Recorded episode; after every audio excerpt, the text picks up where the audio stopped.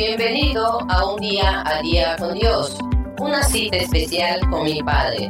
Si deseas más información, puedes seguirnos en nuestras redes sociales o visitar fareley.com.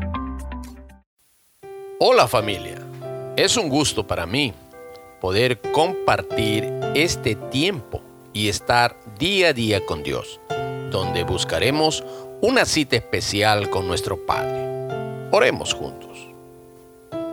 Señor, eres nuestro Padre. Queremos en esta hora buscar a través de tu palabra que puedas hablar a nuestros corazones, poder instruirnos, poder prepararnos, capacitarnos para poder, Señor, saber cómo vivir cada día mejor. Oramos así, agradecidos por todo lo que tú, Señor, nos has de enseñar en el nombre de Jesús. Amén.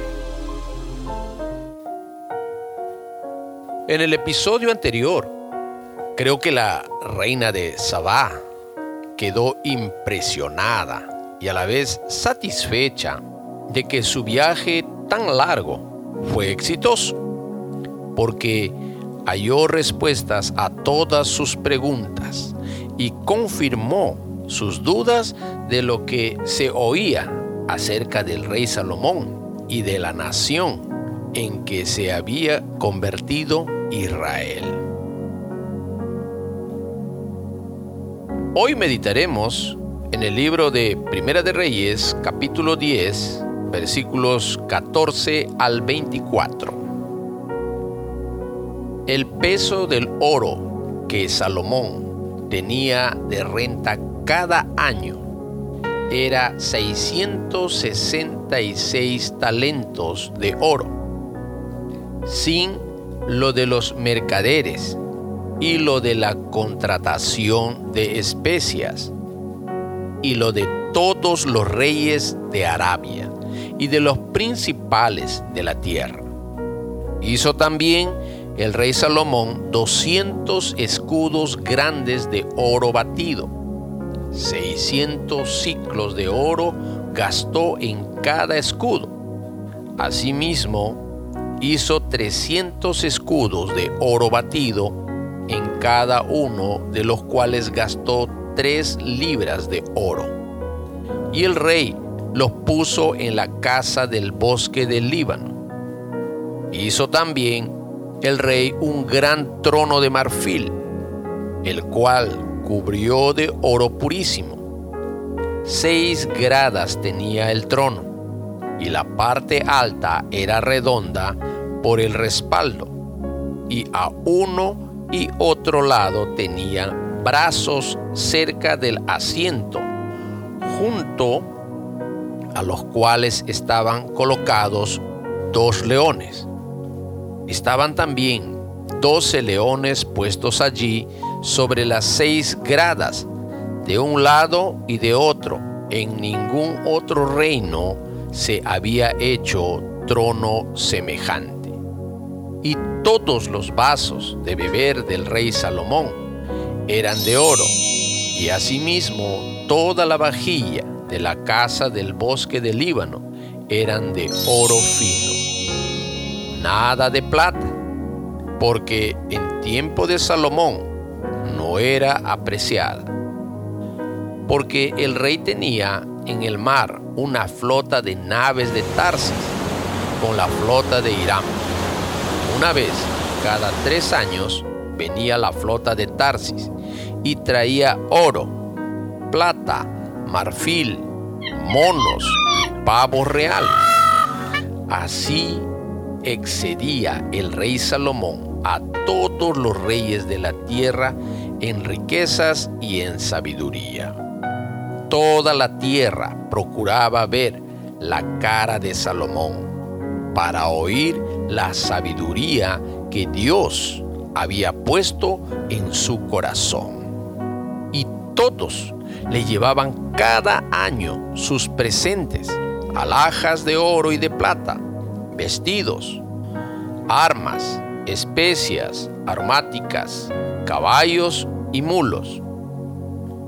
Y juntó Salomón carros y gente de a caballo, y tenía mil cuatrocientos carros y doce mil jinetes, los cuales puso en las ciudades de los carros y con el rey en Jerusalén. E hizo el rey que en Jerusalén la plata llegara a ser como piedras y los cedros como cabraigos de la cefela en abundancia.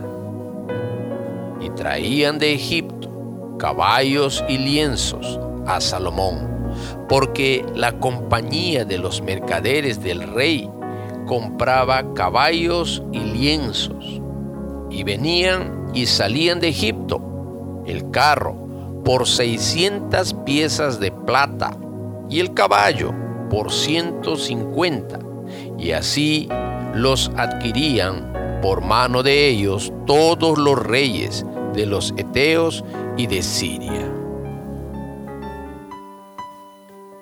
El título de hoy es Abundancia extrema. ¿Qué hemos entendido del pasaje? Se observa la abundancia extrema del oro y otros metales preciosos, y la plata no tenía mucho valor porque había demasiada cantidad, tanta riqueza acumulada en todo, hablando en forma general. Fue alcanzado por el comercio y la sabiduría de Salomón, que recibía muchos impuestos de todas las ciudades que había conquistado. Reyes y altos funcionarios pagaban impuestos. Así también los mercaderes o comerciantes y las grandes embarcaciones de Tarsis, que recibía grandes cantidades de oro, plata, animales raros y otros metales preciosos. Esto nos dice que tuvo excelentes negocios y exitosos, con lo que alcanzó tanta riqueza como Dios le dijo a Salomón, que no habría en la tierra nadie como él, tan sabio y rico. Diríamos, estaba en todo su apogeo o resplandor el reinado de Salomón. Esto refleja que ya se estaba desviando de los propósitos de Dios porque tenía mucha abundancia y quería aún más. Por ejemplo, sus carros y caballos los acumulaba para revenderlos y ganar más. En su tiempo había mucha paz, no había guerras. Me pregunto, ¿para qué acumular tanto carro y caballo. Era excesivo todo lo que acumulaba. Esto lo llevaría a la avaricia, la soberbia. Su corazón dejaría de ser humilde, se apartaría de la presencia de Dios. ¿Cómo lo aplicamos para nuestra vida? Con este mensaje podemos reflexionar de cómo Salomón recibe muchas bendiciones, pero llegó un momento donde debería parar para buscar más que el oro y toda piedra preciosa, la presencia de Dios en su corazón, para que no se desvíe y se mantenga en un equilibrio, en lugar de acumular riqueza espiritual, acumuló metales o todo lo material del mundo y se descuidó de Dios. Lo digo porque simplemente él sabía acerca de lo que Dios prohíbe, la acumulación de cosas materiales, peor aún para un rey. En el libro de Deuteronomio, capítulo 17, versículos 14 al 20, puedes comprobarlo. habla acerca de lo mencionado, porque Dios mismo dice que todo esto hará regresar al pueblo a Egipto, o sea, a la esclavitud de muchas cosas en su corazón. Y la influencia de las cosas paganas a donde estaban entrando los llevarían a desobedecer a Dios, ya que la avaricia nos desvía de la fe. Debemos siempre tener en mente su palabra cuando Dios nos permite vivir en cualquier circunstancia, tenemos que depender más de Él, porque en su presencia recibiremos sus consejos y orientaciones, como también sus correcciones. Recuerdo que dice su palabra, el que cree que está firme, tome cuidado para que no caiga podemos encontrarlo en el libro de Primera de Corintios capítulo 10 verso 12. Esto nos hace pensar que debemos vivir cada día dependiendo de Dios para no caer. Como una advertencia, Dios es bueno. Oremos.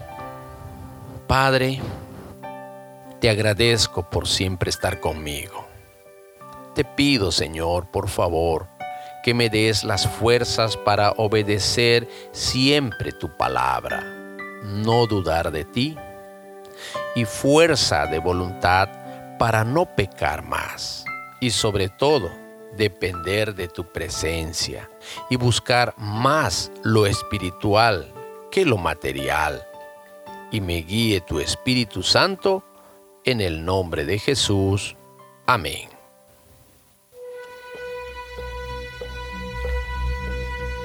Viendo el éxito y prosperidad del rey Salomón en la nación de Israel, no imagino qué cosas más pasarán en esta época donde, aparte de tener paz, la gente vivía súper feliz de ver a su rey cada día con más éxitos y visitas que seguían trayendo regalos de todo lugar.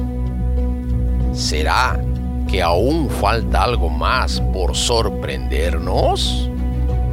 Bueno, si quieres enterarte y sorprenderte, no te pierdas el próximo episodio de nuestro devocional 3D, día a día con Dios. Bendiciones. Esperamos que este devocional haya edificado tu vida. Si deseas más información, Puedes seguirnos en nuestras redes sociales o visitar pareley.com.